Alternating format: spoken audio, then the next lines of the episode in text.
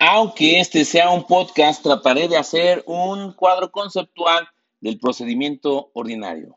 Procedimiento ordinario, cuadro conceptual a través del podcast. Primero tenemos que se presenta la demanda por escrito ante la oficialidad de partes. Esto de acuerdo a los artículos 871 al 873. Ahí se deberá A. Anexar pruebas, salvo por hechos supervenientes. B Constancia de no conciliación. C. Se informará si existe juicio previo. Y D. Se acreditará la personalidad. Con posterioridad a la presentación de ese escrito ante la oficialidad de partes, se debe de turnar dentro de las 24 horas siguientes de acuerdo a la establecida en el artículo 873. Ahora, en ese caso, eh, si la autoridad se estima competente, va a asignar un buzón electrónico o en un momento dado también se puede efectuar una prevención eh, por el término de tres días para que se subsanen aquellos casos donde existen irregularidades, donde hay acciones contradictorias o donde no se ha precisado el salario. Por el otro lado, se cuenta con tres días para la admisión de acuerdo al 873. Con posterioridad, el emplazamiento se efectúa dentro del término de cinco días, de acuerdo al artículo 873-A. Después tenemos que se debe de efectuar la contestación por escrito dentro del término de 15 días, de acuerdo al artículo 873-A. A esa contestación se deberá a anexar y se objetarán en su caso las pruebas.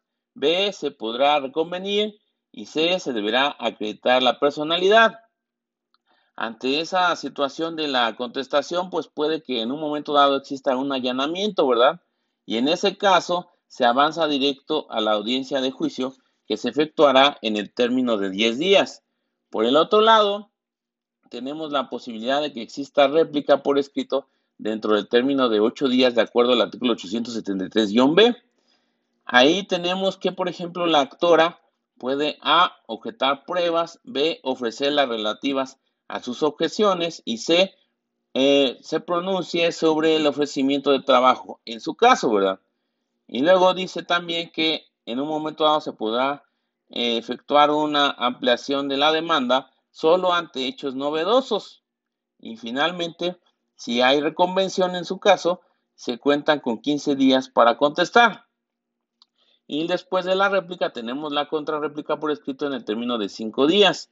Ahí este, la demandada objetará las pruebas que fueron materia de la réplica, ofrecerá las conducentes y finalmente se correrá traslado a la actora en el término de tres días. Por otro lado, eh, después de la contestación o en su caso de la réplica y de la contrarréplica, pues se fija fecha para la audiencia preliminar en el término de 10 días. Eso de acuerdo al artículo 873-C. Y esa fue nuestra fase escrita. Entonces vamos a, resumirla un poco. Se presenta la demanda, se turna dentro de 24 horas, se tiene 3 días para proveer respecto de la admisión, después se efectúa o se ordena en un momento dado el emplazamiento en el término de 5 días, después este, viene la contestación por escrito en el término de 15 días, Puede haber réplica, contrarréplica y finalmente se fija fecha para la audiencia preliminar de 10 días. Eso resumido porque ya vimos que, por ejemplo, se puede el patrón allanar, ¿verdad? Y en ese caso se avanza directo a la audiencia de juicio que se debe efectuar en los 10 días. Y luego, por otro lado, ya que tenemos este, nuestra fecha de audiencia preliminar, en la audiencia preliminar, que pues ya podríamos decir que corresponde a la fase oral, ya no es la fase escrita, eh, ahí la controversia se reducirá a un punto de derecho. Se cierra la instrucción y se dicta la sentencia, ¿verdad?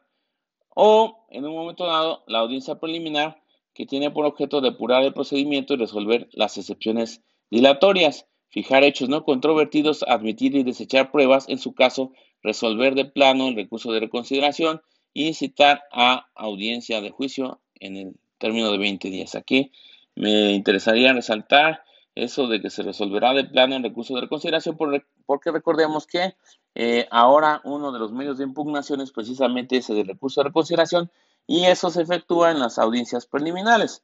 Y entonces, por otro lado, tenemos la audiencia de juicio ya propiamente establecida en el artículo 873-F y eh, nos dice que ahí pues ya se desahogarán las pruebas que están preparadas, eh, se presentan los alegatos, se cierra la etapa de juicio y la Secretaría Instructora certificará que no hay pruebas pendientes de desahogar y se dicta la sentencia. En ciertos casos excepcionales se cuentan con cinco días y ya ante esa sentencia pues ya no procede recurso ordinario alguno, ya en todo caso sería la vía de amparo para combatirla. Entonces, este fue nuestro procedimiento ordinario, dos fases, fase escrita y fase oral.